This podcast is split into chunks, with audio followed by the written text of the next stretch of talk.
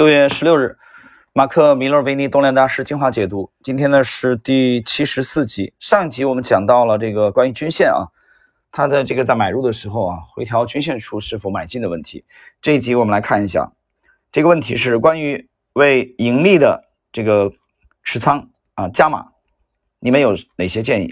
米勒维尼回答：我并不太主张为盈利的部位加码，我会优先考虑在最好的时机买入。并且以最适当的规模直接建立完整的仓位。如果开始建立的持仓小于我的常规的规模，那么当另一个低风险的入场点出现的时候，我会加码。我常常在早盘的时候建立持仓。当股价在收盘之前十五到三十分钟显示强势，我会把这个持仓的这个风险啊风险偏好提高到完整的这个规模。第二位，David Ryan，取决于我第一次买进之后的价格的表现。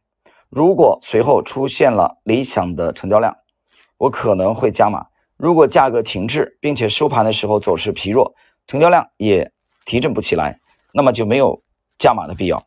只有当持仓已经获利了，我才会考虑加码。啊，David Ryan 的这个这个观点很很直观啊，就是的盈利，我这笔的盈利不盈利我不会加的。想要得到良好的表现，其实你在一年当中仅仅需要一只或两只真正好的股票。不过你必须处理得当啊！大家听到了吧？戴维瑞讲的，其实你不需要很多啊，一年当中你只需要一只到两只。嗯，比如说下半年，下半年我们的目标没超过三只。这个，所以那天我跟朋友开玩笑啊，这个就这次出去的时候，我讲我说。这几年我们一直都有一个愿望啊，都想说能不能一年不要超过五只，这其中就包括在一八年我这个做复盘以后，一八年的四季度开始买入的啊，山东耀波，在一九年之后我们做复盘去反省啊，这这笔交易，嗯，我就觉得一种就是你说跳蚤，我们不是跳蚤啊，我们其实介于大象和跳蚤当中这种这种这种风格，目前啊，但是我觉得还不够。就是说还不满意，那我觉得我们整个的风格当中能不能在大幅度的加重大象的这种比重，更多的减少一些跳蚤的这种表现？但是很好的一个契机是今年的这个行情来临以后，在年初我们有一个预判，包括核心资产的暴跌，当然最近在反弹啊。之后让我们整个去展望整个下半年啊，其实这个展望是从三月份以后开始的，四月初吧，我们基本上得出结论了。那么下半年给我们提供的这种机会啊。刚才我在这个欧洲杯与股市那个节目当中也也也提了几句，给了我们一个很好的契机，什么呢？就是不要频繁的操作，就是我们把精挑细选的很少数量的股票。刚才戴维润讲，一年一只到两只足够了。我们用这个来用拉长时间啊，去跑赢市场的平均收益，跑赢我们身边的很多的竞争的对手。所以整个的风格的修正和转变，我觉得实际上是下半年整个的这个行，我们展望啊，呃，因为还没进入嘛，六月份还没结束嘛，但是我们展望的话，嗯，其实给了我们一个很好的机会。继续，第一次上涨之后形成新的底部，你就可以加码；后续一旦再形成新的底部，你也可以继续增加规模。大家看啊，他这点跟米勒维尼、米勒维尼是有区别的啊。他认为只要一个底部、一个合适健康底部形成，它是可以加码的。如果遇上较长的这个价格的走势，你可以让这只股票的持仓规模扩大到投资组合的百分之二十到百分之二十五。这类规模的持仓只可以在价格上涨的过程中加码，每一次形成的新的底部就持续买入一些。第三位，单三个。为赚钱的部位啊，这个加码基本上提高了平均成本价格。一旦股票因为被这个降降级啊，这个性这个评级的啊被降，或者进行二次发行而暴跌，我可能瞬间啊就淹死了。他这里的原话写的是这个溺亡啊，溺水了，淹死了。如果量价的这个条件理想，那么就在。枢纽这个区域啊，或者稍高的位置买进。然后乘着涨势抱牢你的持仓，随着价格和成交量的上涨而分批卖出。市场必定渴求某只股票，才会以巨大的成交量不断的推升股价。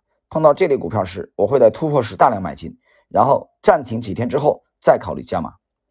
第四位，马克里奇二世，我认为，除非你成功的执行了几次，否则无法真正体会到当中的重要性。面对几乎所有的情景的时候，大多数人因为天性使然，总是倾向于保守。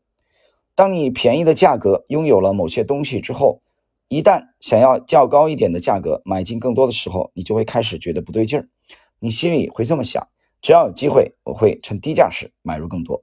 以我的交易来说，如果我等价格回跌到我当初的入场点，甚至降到更低的时候才考虑买入更多，那么我必定消除了所有的好持仓，而最终加码的都是烂持仓。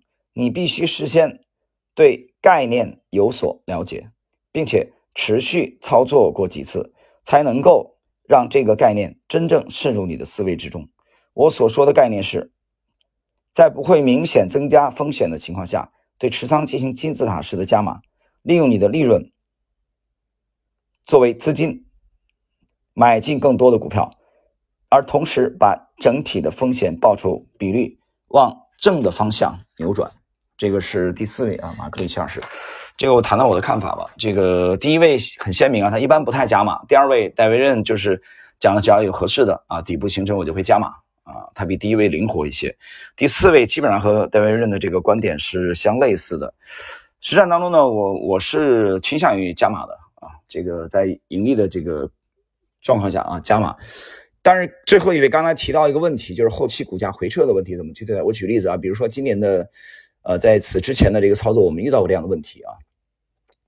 那我有一个基本的这个原则，就是它不去这个跌破我们的成本的情况下啊，我会考虑加码啊。你比如说最近也是这样的。